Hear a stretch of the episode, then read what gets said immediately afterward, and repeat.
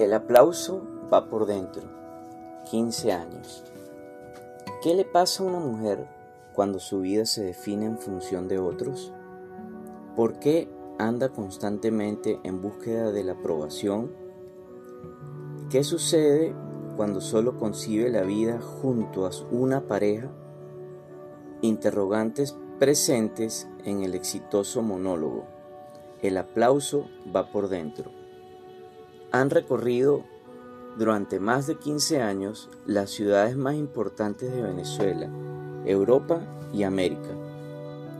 Esta es la bitácora de viaje que reúne las andanzas de dos mujeres distintísimas y el testimonio de millones de espectadores que han disfrutado de un merecido aplauso en escenarios de todo el planeta.